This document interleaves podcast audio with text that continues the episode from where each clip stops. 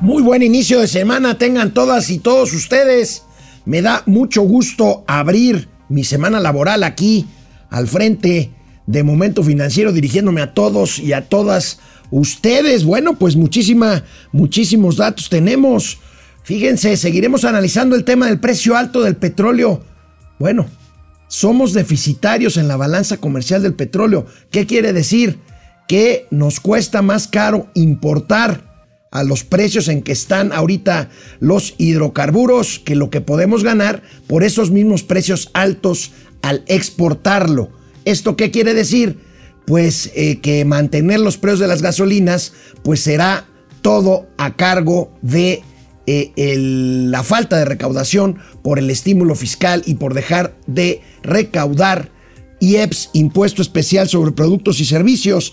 Analizaré con ustedes cómo van algunas de las variables económicas como consecuencia de la guerra en Ucrania que cumple ya 18 días y que pues no se ve, no se ve lamentablemente que tenga algún final. Hay algunos optimistas que creen que creen que las negociaciones entre Rusia y Ucrania pueden desembocar en algo bueno. Ojalá, ojalá y así sea. Bueno, pues hay guachicol todavía a pesar de que se había dejado de hablar. Acuérdense que el que se deje de hablar de algo no implica que desaparezca. Bueno, hay quienes dicen que ya no es guachicol. Bueno, vamos a ver hoy una información del periódico Reforma que eh, pues eh, ubica todavía el tema del guachicol como importante. Bueno, estamos a una semana. Eh, bueno, la semana que entra será la Convención Nacional Bancaria en Acapulco. Se retoma después de una pausa por COVID. Eh, por lo menos en tema presencial. Y bueno, ahí estaremos en Momento Financiero, ahí estaremos Mauricio Flores y un servidor cubriendo la Convención Nacional Bancaria, como lo hemos hecho Mauricio y yo ya desde hace más años de los que quisiéramos comentarle. A una semana de la convención, Santander dice que estudia, estudia el tema de la compra de Banamex. Y en los gatelazos, bueno, a una semana de inaugurarse la central avionera de Santa Lucía, la central avionera fue central bicicletera ayer domingo. Vamos, vamos a empezar Momento Financiero. Esto es Momento Financiero. El espacio en el que todos podemos hablar. Balanza comercial. Inflación. Evaluación. Tasas de interés. Momento Financiero. El análisis económico más claro. Objetivo y divertido de Internet. Sin tanto choro. Sí. Y como les gusta. Clarito y a la boca. Órale. Vamos, réjete bien. Momento Financiero. Mucho se ha comentado de que los altos precios del petróleo con motivo de la guerra en Ucrania y que ya están muy por arriba de los 100 dólares por barril, increíble. Recuerden que hace, pues hace eh, menos de un año llegaron a estar en niveles negativos. Bueno, pues se ha dicho de que esto beneficia a México como país exportador. Error, ya lo habíamos dicho, México sí exporta crudo, pero ya no depende de la exportación de crudo como era hasta hace algunos años. De hecho, y no es un tema de este gobierno, desde 2014 México tiene un balance deficitario en materia de balanza comercial en hidrocarburos. Desde hace algunos años nuestro país importa más productos de petrolíferos, incluyendo gasolina, que lo que puede exportar. Esto, pues, en una lógica muy simple, pues hace vernos que, pues, no necesariamente es positivo de inmediato el tema de los altos precios del petróleo y más, y más si este gobierno ha decidido como política pública y en aras de su popularidad, pues mantener los precios de la gasolina lo más acotados posible que no tengan que ver con este incremento en el precio del petróleo. Vamos a ver esta información que destaca hoy nuestros amigos del periódico El Financiero. Saludos a mis queridísimos Enrique Quintana, Víctor Piz y todos los que trabajan ahí en ese medio, maravillosos amigos los que me honro en tener ahí. Balanza comercial, pierde México ante crudo caro por déficit en hidrocarburos. A pesar de tener mayores ingresos petroleros, se compra más por combustibles. Las importaciones de petrolíferos superan a las exportaciones. Fíjense, desde 2000, desde 2014. No es un tema, no es un tema de coyuntura. México dejó de ser el país petrolero que era antes.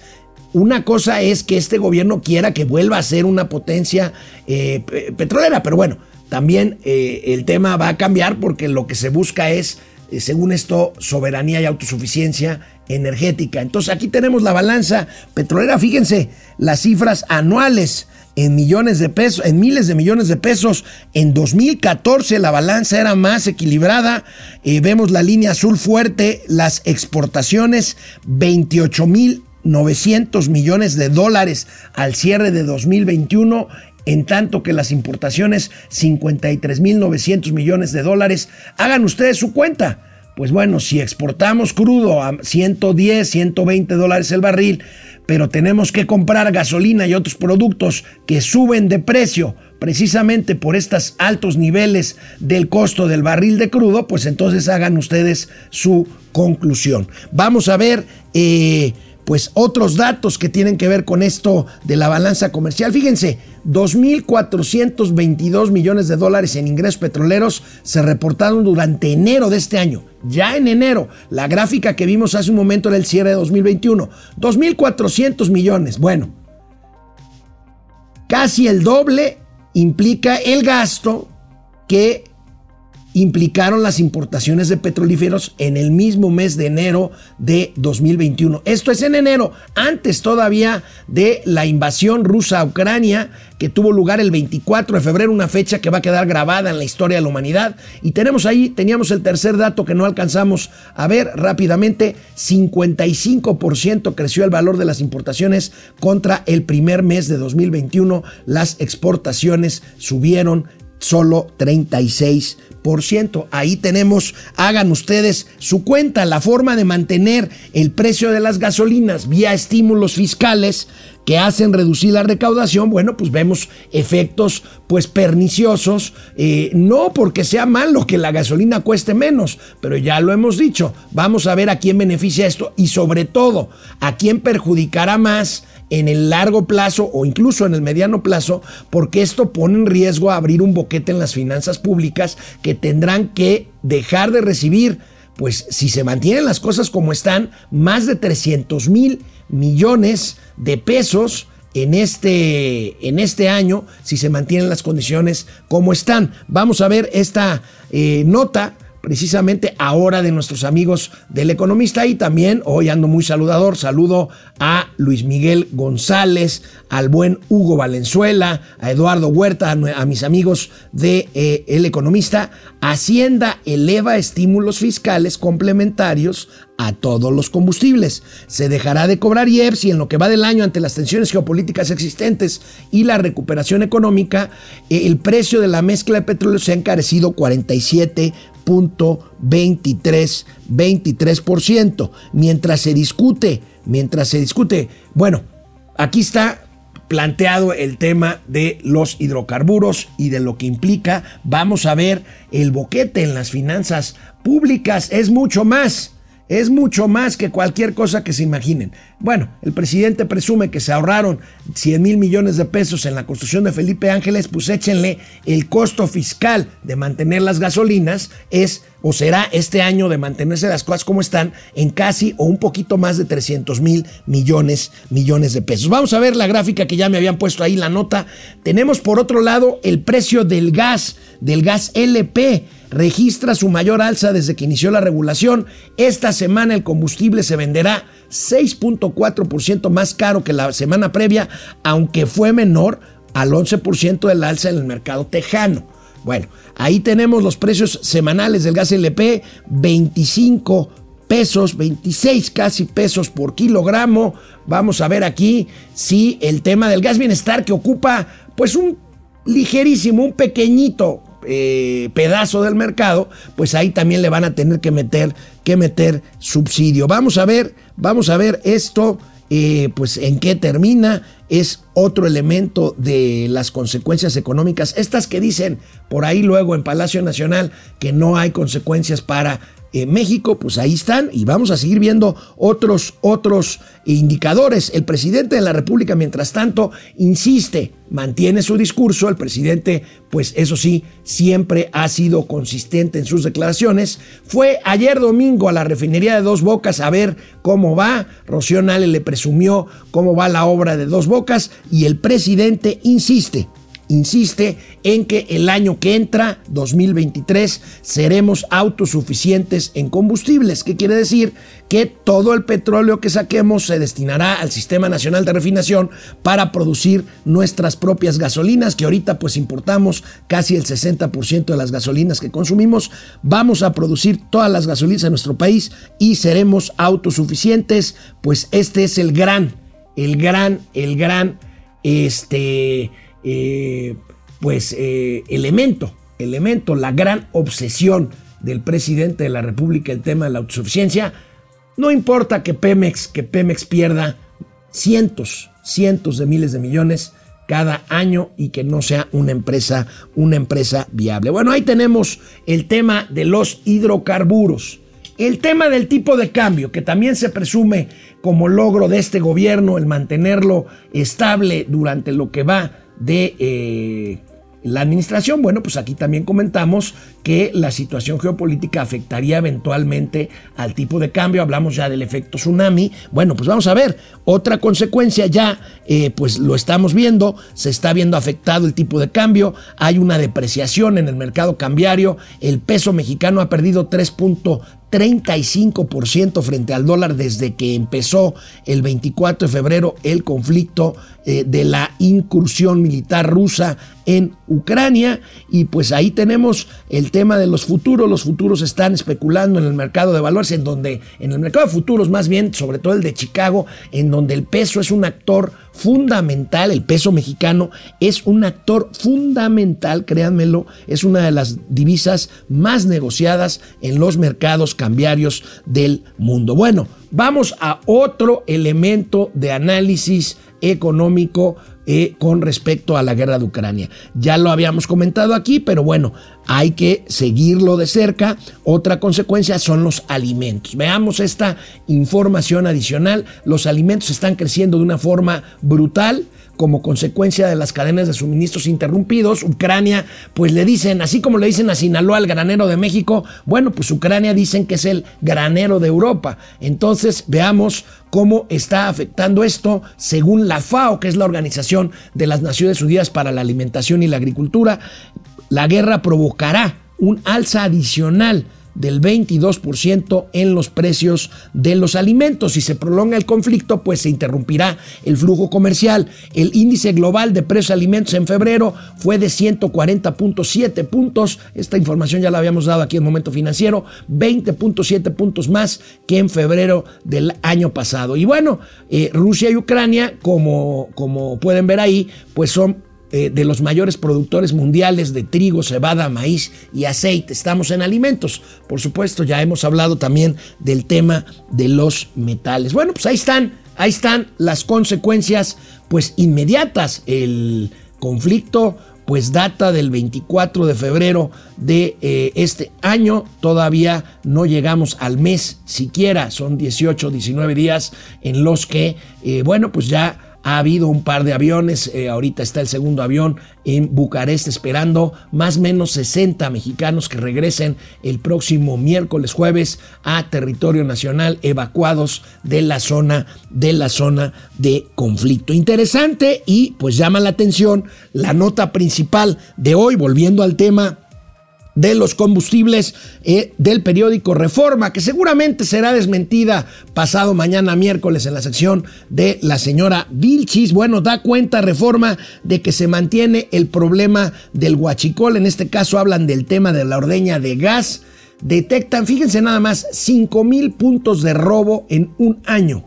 eh, preparan, eh, perforan por debajo de los ductos eh, para hacer esta labor ilegal, a pesar del operativo militar para pues vigilar los ductos, sobre todo en el tema, más bien sobre todo en el estado de Hidalgo. Hidalgo, vamos a ver un poco más de información que nos da el periódico Reforma el día de hoy. Ahí está la facilidad con la que con, con brocas, taladros, pues hacen sus perforaciones para hacer el guachicol. Resulta barato, dice esta nota, ordeñar ductos, sobre todo pues barato si hay una eh, ganancia importante, que seguramente la hay, porque si no, no habría este, este problema, este problema que data ya de muchos años y que supuestamente se abatió y se terminó en enero de 2019 Recuerdan ustedes la escasez de gasolina que se le achacó al combate al huachicol. Por ahí ven ustedes circulando por las carreteras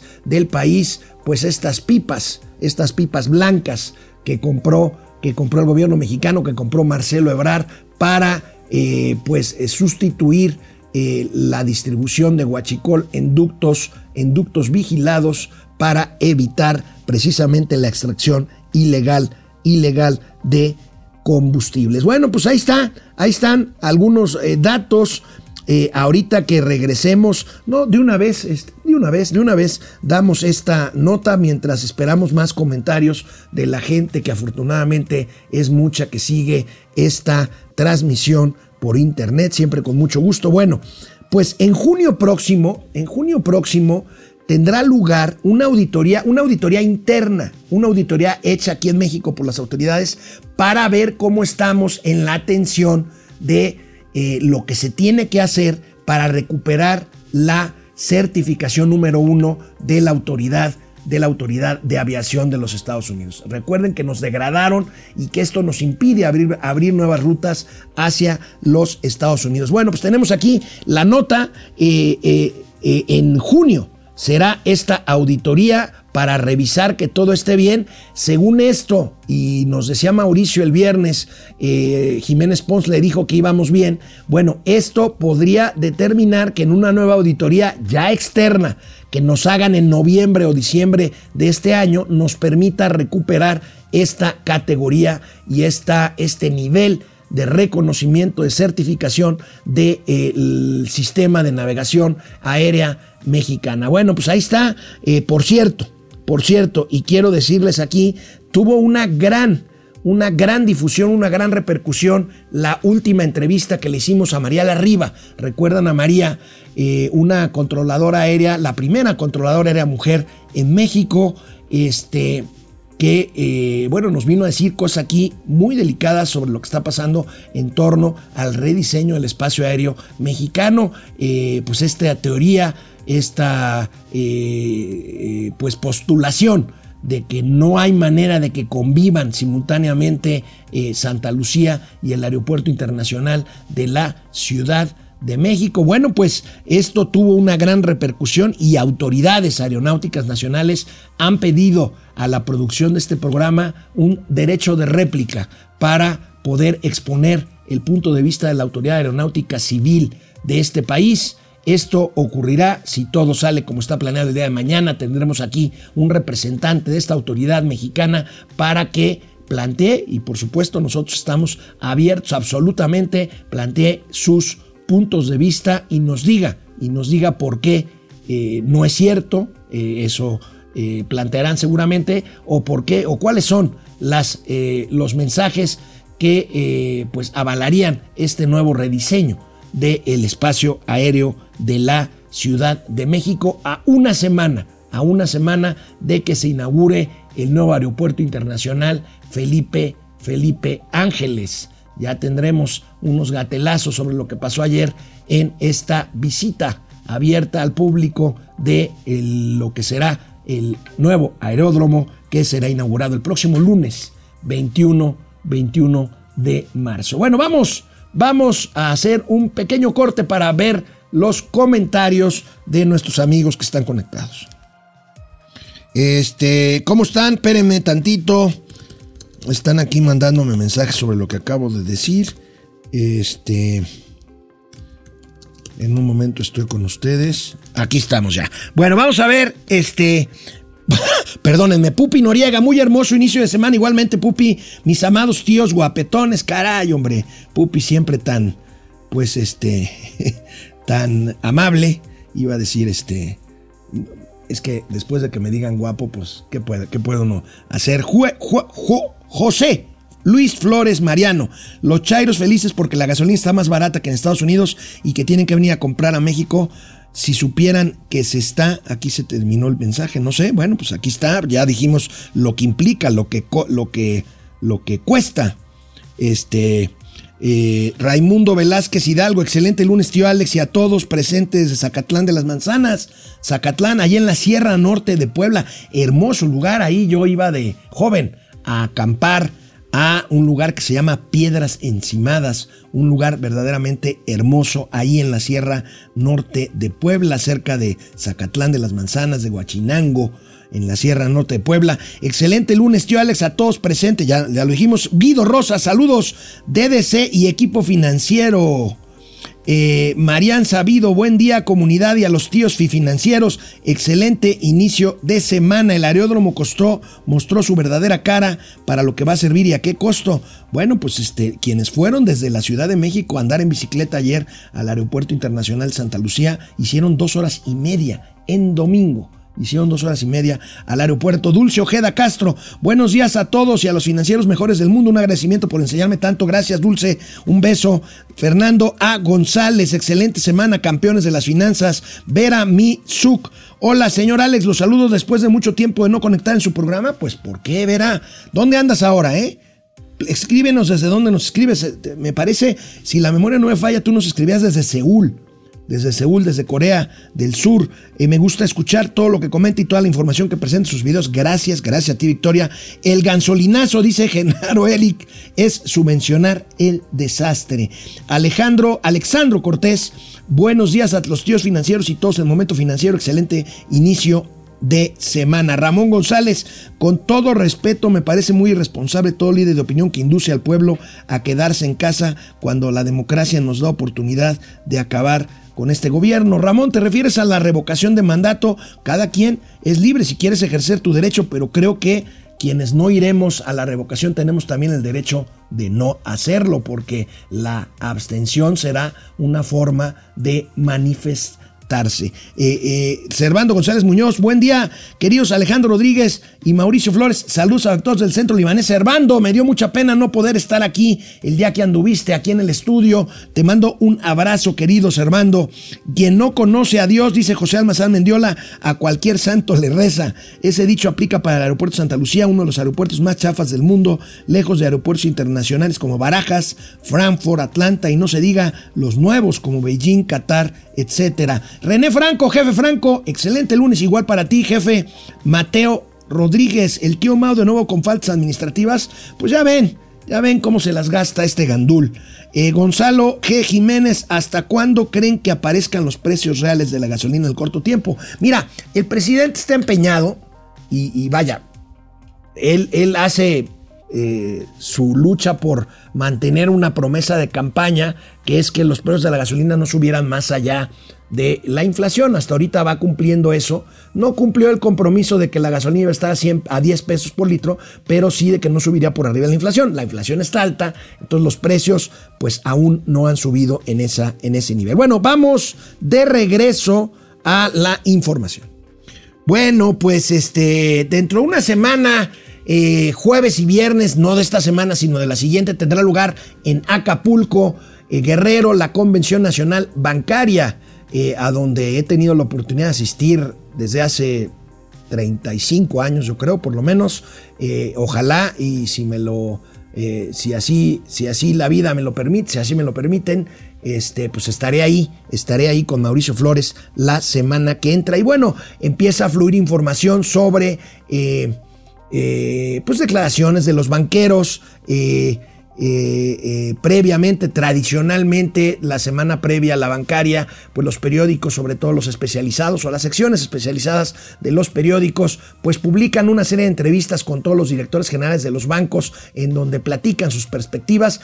Es, no es la excepción. Hoy empezaron esta serie de entrevistas y bueno, hay una, hay una con el eh, director general de Santander, este grupo español que bueno, pues este, dice que está estudiando, es muy, muy, muy eh, cuidadoso, está estudiando eh, las posibilidades de que Santander participe en, la eh, enajenación, en la venta de algunos activos del grupo City Banamex. Héctor Grisi, presidente ejecutivo y director general de la firma, pues es muy, muy, muy prudente, como les decían, pero pues, pues ahí está, ahí está. Eh, revisará Santander, eh, Santander es español, hay un discurso anti-español eh, en el gobierno, vamos a ver si es cierto, aunque el presidente tiene una muy buena relación con la presidenta global de Santander, con la señora Ana Botín. Vamos a ver, hasta ahorita me parece que los, pues, que se han perfilado como favoritos para estar comprando comprando eh, Banamex son los amigos de Banorte, de Banorte, que harían todo el esfuerzo por quedarse con el, Banco Nacional de México. Bueno, empresa privada, vamos a hablar de electricidad ahora, fíjense, qué bueno. Estos son, eh, pues para mí, eh, algunos detalles buenos de lo que estamos viviendo en materia eléctrica. Pues resulta que una empresa mexicana llamada Solarever, pues será la encargada de, con energía solar, abastecer de energía en su totalidad a la central de abastos de la Ciudad de México. Yo no sé si usted tenga la oportunidad, ha tenido la oportunidad de estar ahí. La central de abastos es un monstruo, es una ciudad dentro de la ciudad, es eh, pues eh, la distribuidora que precisamente surte de alimentos y de muchas otras cosas a la Ciudad de México, bueno, la central de abastos será eh, iluminada por una capacidad de generación solar de 5.5 megawatts hora al día. Ya vemos Solarever es la empresa que está instalando o que empezará a instalar eh, durante un año 1.848 eh, paneles solares para iluminar para iluminar la central de abastos que, insisto, de veras, créanme, es un verdadero monstruo. Allá adentro es una ciudad dentro de otra ciudad, es el gran distribuidor, es un distribuidor el más grande de América Latina, pues imagínense nada más para eh, pues proveer de alimentos, de abarrotes, de una serie de cosas, todo lo que se les ocurra a una ciudad del tamaño como la capital como la capital del país. Bueno, ¿se han dado cuenta ustedes? ¿Se han dado cuenta ustedes de los pocos eh, carros que se exhiben en las, en las salas eh, de muestra de las agencias automotrices? Realmente hay, yo he visto pues agencias, por ejemplo una de Honda, sin un solo carro eh, en exhibición. Bueno, esto es un síntoma muy claro de eh, pues la escasez de inventario de automóviles nuevos debidos a pues eh, fundamentalmente a la escasez de semiconductores los famosos los famosos chips los famosos chips que bueno son fundamentales para producir entre otras cosas automóviles entonces, bueno, es obvio que allá estoy yo platicaba con un amigo hace poco, él quería comprar una camioneta y bueno, pues resulta que eh, no hay, no hay en existencia, este, tenía que apuntarse en una lista para que se la eh, pudieran entregar eh, tres o cuatro meses después. Bueno, pues esto es finalmente un tema de mercado, esto hace que el mercado de automóviles seminuevos crezca crezca exponencialmente y por lo tanto crezcan, crezcan también las opciones de financiamiento. Fíjense, toma velocidad auto seminuevo representa 16%, 16.7% de las solicitudes de crédito para comprar vehículos. Hace no mucho tiempo, la única opción de pedir un crédito para carro era de que este fuera nuevo.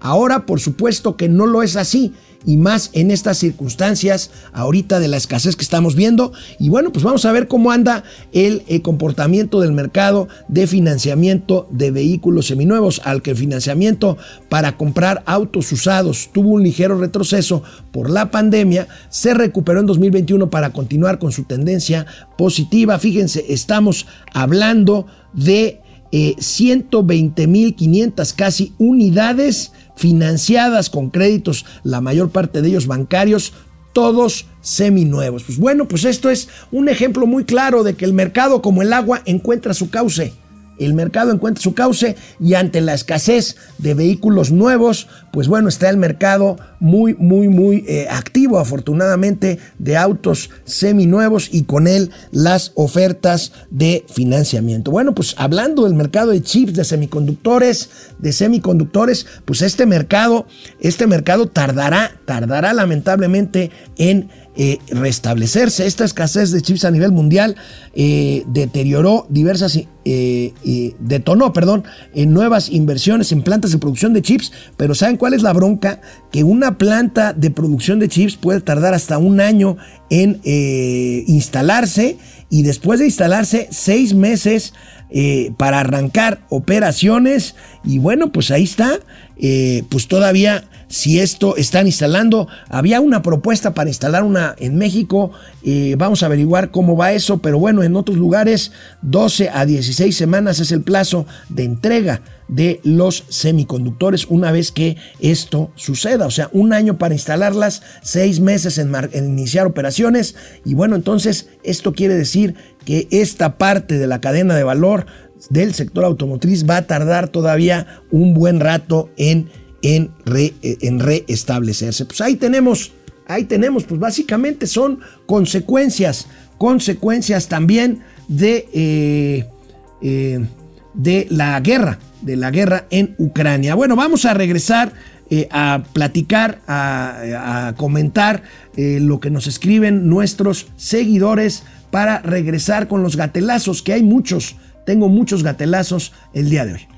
Bueno, me acaban de enviar nada más eh, para, para su conocimiento un comunicado, un comunicado en donde está dando a conocer una huelga en las preparatorias del gobierno de la Ciudad de México, pues un conflicto laboral, pues es interesante, poco se habla de estas, de estas preparatorias y de las universidades del gobierno de la Ciudad de México, bueno, pues hay una huelga, pues sí, pues estamos, estamos en, en una época complicada, estamos en una época complicada en donde pues no, no hay, no hay, eh, no nos sorprende este tipo de, de, cuestiones. Las autoridades orillan a las preparatorias del Instituto de Educación Media Superior a estallar la huelga mañana, pasado mañana miércoles a las 16, el 16 de marzo a las 6 horas, o sea, temprano. Este, bueno, pues otro, otro frente para ahí para la jefa de gobierno, Claudia Sheinbaum, a ver si logran conjurar este conflicto laboral de aquí al, al, miércoles que está emplazando a huelga para las preparatorias de la Ciudad de México. Este, eh, a ver, Luis Quijano, ¿cómo olvidar las pipas fantasma? Bueno, pues pipas fantasma sí se compraron algunas, nunca se supo cuántas exactamente, pero bueno, yo sí he visto circulando pipas que no son las pipas tradicionales, estas pipas un poquito más chicas, eh, con el verde de Pemex, el verde y el rojo. Las pipas compradas son unas pipas más grandes de color blanco con el logo de Pemex. Jonathan Omar Valencia, Santa Rosa, saludos desde el cuatro veces heroico Puerto de Veracruz, la tierra de mi padre realmente un hermoso lugar, el puerto de Veracruz. José Almazán Mendiola, en el nuevo aeropuerto internacional de la Ciudad de México se iba a ganar dinero, el, aeropuerto se pagaba solo. En el AIFA se va a perder dinero, se pagó con los recursos públicos que se le quitaron a salud, cultura y daños catastróficos. Pues bueno, pues sí, acuérdense que, que hemos dicho que se acabaron los guardaditos.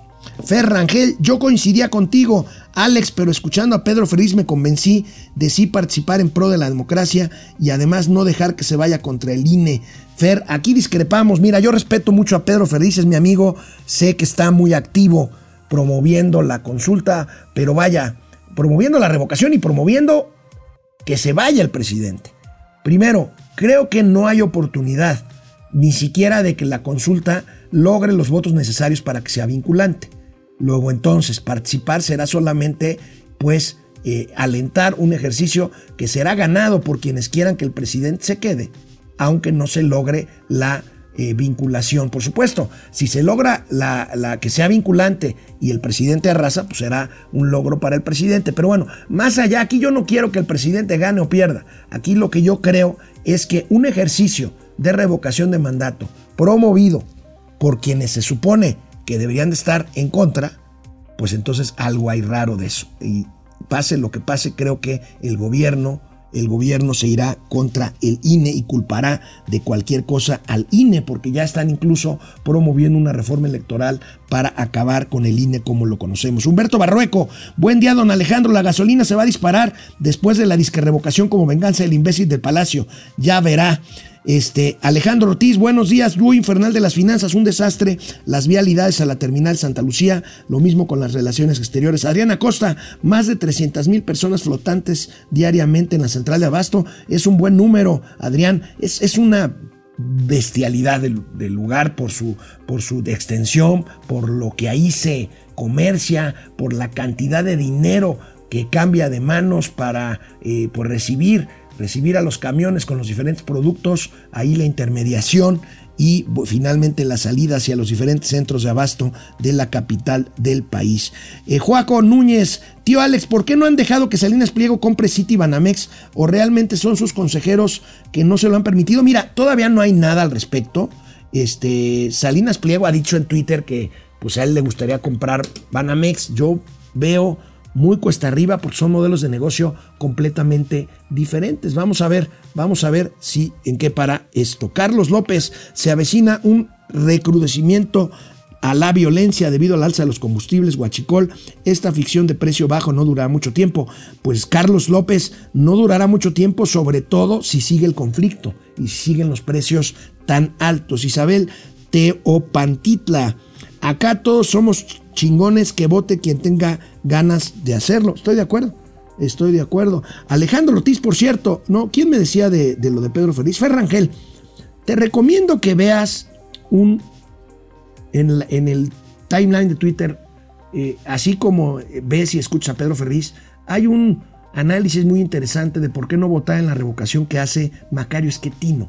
Échale un ojo, échale un ojo y de cualquier forma, pues cada quien decidirá eh, a pleno derecho si va o no va a votar el 10 de abril a la consulta de revocación de mandato. Bueno, pues muchos llegamos a nuestro pico tradicional de viewers en vivo, cosa que les agradecemos muchísimo y de lo cual yo me siento siempre muy orgulloso y muy comprometido con todos ustedes por hacerles un programa entretenido, un programa que les deje algo, un programa, un programa en donde en donde hablemos de economía, como decimos, para que todo el mundo les entendamos. Vamos a los gatelazos del día de hoy. Bueno, siguen los gatelazos. Recuerdan que el viernes les presentamos varios sobre, pues, por ejemplo, Patti Armendaris, que dijo que era falso el comunicado para responderle al Parlamento Europeo por la situación que vive México en contra de la violencia de los periodistas. Y dijo, no, eso es falso y es una burda, es un burdo este, un burdo escrito y luego cuando dijo, pues lo hizo el presidente, ah, bueno, este, pues está padrísimo, ¿no? Bueno, este, hoy les tenemos otros. Miren, miren, a ver, descalifican al Parlamento Europeo por injerencista, por conservador, por fifí, por colonialista. Bueno, miren lo que decía algunos morenistas hace años cuando el Parlamento Europeo se pronunció por el tema de los desaparecidos en Ayotzinapa. O sea, contra lo que han dicho, el Parlamento Europeo no es la primera vez que se manifiesta sobre asuntos de México. Entonces, vamos a ver aquí al inefable Mario Delgado. Fíjense, hace algunos años decía, con 495 votos el Parlamento Europeo aprueba la resolución en que condena los crímenes cometidos en Iguala, Ayotzinapa. Que viva el Parlamento Europeo, que viva la libertad de expresión, que vivan los parlamentarios de los países de la Unión Europea. Bueno, pues unos años después, Toing, nuestro absoluto respaldo a la postura del gobierno mexicano ante el injerencismo del Parlamento Europeo. México ya no es tierra de conquista, es el mismo Delgado. El mismo Mario Delgado.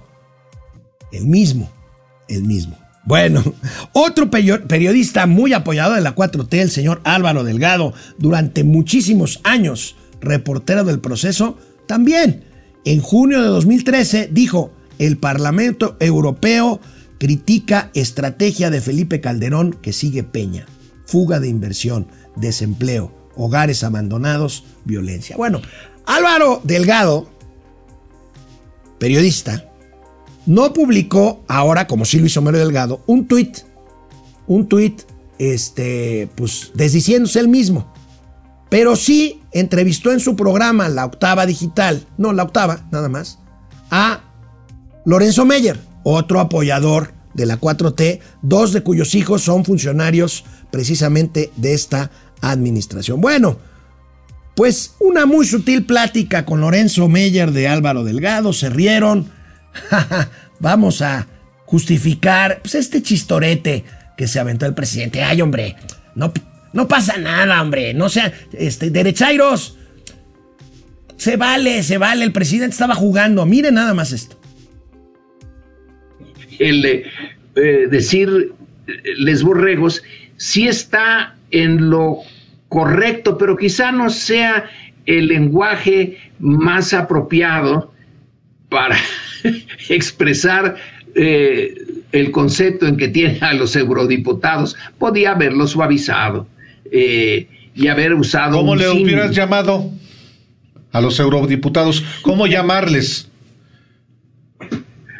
Eh, bueno, pues sí, está difícil conseguir un, un término equivalente a lo que es una borregada, un rebaño.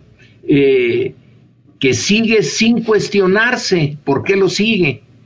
Ellos ya no se cuestionan, ya están tan habituados a seguir a sus dirigentes como los del PRI en el momento clásico de, México. Esa risita de, ¡ah, qué presidente, hombre! O sea, yo creo que ambos pensaron, pues la cajeteó, pero no lo podemos decir porque pues es el patrón. Entonces, este, bueno, y pues como siempre sucede en estos casos, pero el PRI, pero el PRI robaba más. Pero el PRI robaba más. Ahí tenemos Lorenzo Meyer, que, ah, qué doctor. Mira, el doctor Meyer ha perdido mucha, por no decir toda, su credibilidad intelectual por justificar a toda costa, pues algo que pudiera ser un poquito más equilibrado en sus, en sus análisis. Otro guatelazo, ¿de quién creen? Pues nada más y nada menos que de Pigmenio, Epigmenio Ibarra. Epigmenio Ibarra, si los miembros del Parlamento Europeo conocieran realmente a esa prensa, entre comillas, a la que dice defender, se avergonzarían de su pronunciamiento. Terminaron los 602 eurodiputados siendo todos contra Loret. Señor Campos, ¿debo entender que el señor Ibarra está justificando que maten periodistas en este país? Siempre y cuando sean ajenos al régimen, me dice mi señor, mi señor Campos, mi señor productor, pues sí, ahí está, están justificando lo injustificable. Y otra vez, Álvaro Delgado, ¿hasta dónde son capaces de llegar para justificar? Fíjense nada más, Álvaro Delgado, periodista, ojo, en Europa también asesinan periodistas, aunque es información de 2018, esta nota es relevante. Álvaro, Álvaro, ¿estás justificando el crimen de tus compañeros mexicanos porque también matan periodistas en Europa o qué? ¿O estás diciendo, pues sí, el presidente no toma en cuenta esto porque en Europa también matan periodistas? ¿Qué quisiste decir? Híjole, ¿hasta dónde son capaces? ¿Hasta dónde son capaces de llegar? Y otra más, perdón, pero pues, Genaro Villamil, otro ex periodista de proceso, responsable de los medios de comunicación del Estado mexicano, dice, es falso, durante la administración de López Obrador se registra el mayor número de homicidios a periodistas. Consulta Infodemia. Esa tabla que ven ahí, es que no me lo van a creer, pero ¿de veras creen que la gente no se da cuenta? ¿De veras creen hasta dónde Insisto, ¿hasta dónde son capaces de llegar? Dice, miren, miren, miren, miren, hay más periodistas asesinados con Calderón y con Peña. Sí, nada más que se le olvidó decir que el número de periodistas asesinados durante el gobierno de Calderón corresponde a tres años de gobierno. O sea, la mitad de los sexenios de Calderón y de Peña. O sea, compara peras con manzanas. O sea, está diciendo, miren, miren, miren, se mataron más. Pues sí, nada más que ya fueron seis años y aquí apenas llevamos tres. ¿Hasta dónde serán capaces de llegar? Y bueno, ya para terminar con esta parte, no podía faltar otra vez Patricia Armendáriz. ¿Recuerdan a Patricia Armendáriz, la diputada de que los muertos de cáncer, los niños con cáncer son daños colaterales, la que se quedó dormida en el Congreso, la que se peleó con López Dóriga, la que se peleó con Lourdes Mendoza, la que no acepta absolutamente ninguna crítica, la que bloquea a todo el mundo en Twitter? Bueno, dijo, es burdo el mensaje del presidente. Bueno, dijo, oye, ¿quién dijo que los cocodrilos vuelan? ¿Quién dijo esa estupidez? El presidente, diputada. Ah, bueno, pues sí vuelan, pero bajito, ¿no? Vamos a ver lo que le dice Patricia Armendaris a la octava precisamente sobre este, pues este, esta ocurrencia del presidente, hombre, no sean exagerados. Y yo creo que pues estamos ante un nuevo liderazgo que yo ahora, después de haber leído y escuchado al presidente, creo que pues es un líder enojado, es la primera vez que regaña a la comunidad internacional. En Naciones Unidas lo regañó, descaradamente les dijo que no estaban haciendo nada por la pobreza, que se estaban haciendo patos. A Biden le ha leído la, la, cartilla diciendo que no tolera la intromisión internacional. O sea, ir, ir perfilando a un líder que no deja de sorprenderme positivamente. O sea, o sea, es que, es que, es que, pues sí, a lo mejor no fue lo mejor, pero, güey, güey, es el patrón, güey, o sea, no, no, no, pues, ¿cómo ven? Bueno, tenemos dos gatelazos internacionales. Primero, bueno, son los mandatarios de Chile y de Perú. Primero vamos con el señor, el señor presidente de Perú. Este señor que usa un sombrero. Este, se me fue su nombre, señor Campos, ¿cómo se llama? ¿Eh? Pedro Castillo, Pedro Castillo. Pedro Castillo le preguntan, en la toma de posición del presidente Gabriel Boric de Chile, le preguntan, pues, ¿cómo están las relaciones entre Santiago, la capital de Chile, y Lima, la capital de Perú? Bueno, pues pensó que Santiago era un compa. ¿Cómo describiría los últimos cuatro años de relaciones entre Lima y Santiago? Bueno, muy fructíferas, ¿no? Eh, yo creo que eh, hoy estamos en otra etapa y, me ha gustado eh, tremendamente esta, esta, transmisión, esta transferencia del hermano Santiago con, con Boris. Es, es una muestra de que las cosas sí deben ir de la mano siempre y más que todo, más allá entre Perú y Santiago, creemos importante de que eh, una de ellas es mostrar en este eh, pronto eh, en el gabinete binacional que tenemos. El compañero Santiago pues, se refería a las relaciones. Miren, aquí es, es, un lugar común que usamos mucho quienes nos dedicamos a esto. Cuando hablamos, para no repetir, pues las relaciones entre Estados Unidos y México son las relaciones entre Washington y la Ciudad de México, ¿no? Este, en el caso este, le preguntaban sobre las relaciones entre Santiago, Santiago de Chile, y Lima, la capital de Perú. Bueno, el compañero Santiago, yo no sé si por ahí los eh, propagandistas del señor Pedro Castillo pues encontrarán ahí un cuate Santiago que pueda justificar esto que dijo. Y bueno, el flamante nuevo mandatario de Chile, el señor Gabriel Boric, de 36 años, chavo él, buena personalidad, pero tendrá que aprender que un presidente siempre puede estar siendo grabado por una cámara. Miren esto.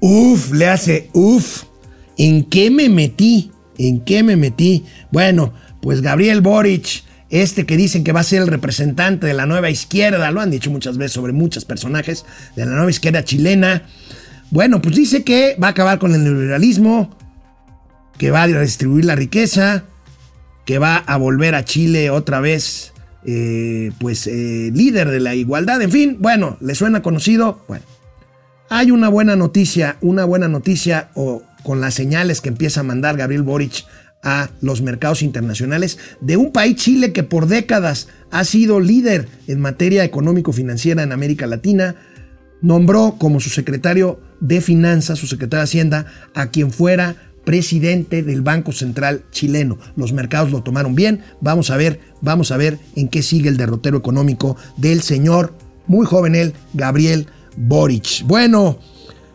ayer, bueno, antes de ver lo que pasó ayer, veamos pues un clip de la mañanera de hoy.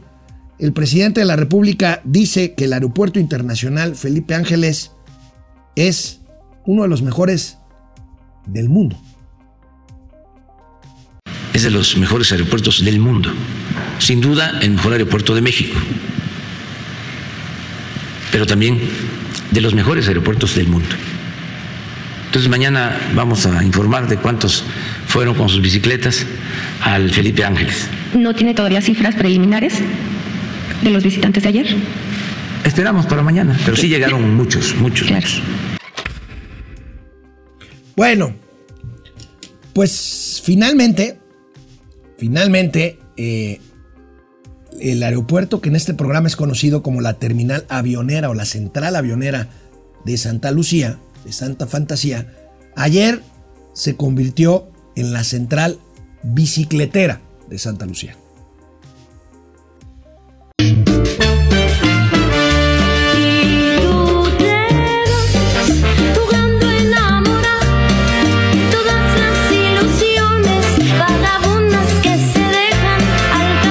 Ya me, ya me cayeron a palos a Twitter porque me dijeron clasista por decirle terminal bicicletera y por este video. Bueno, pues ahí está. Pues vamos a ver, vamos a ver qué pasa a partir del 21 de marzo, el próximo lunes, cuando empiece, a funcionar con ocho vuelos diarios y uno único de Venezuela eh, que empezará a operar el aeropuerto internacional Felipe Ángeles, el famoso mamutódromo. Bueno, llego así, justo, justo a tiempo, al final, con mucho gusto, esta primera emisión de esta semana de Momento Financiero. Cuídense mucho, nos vemos mañana.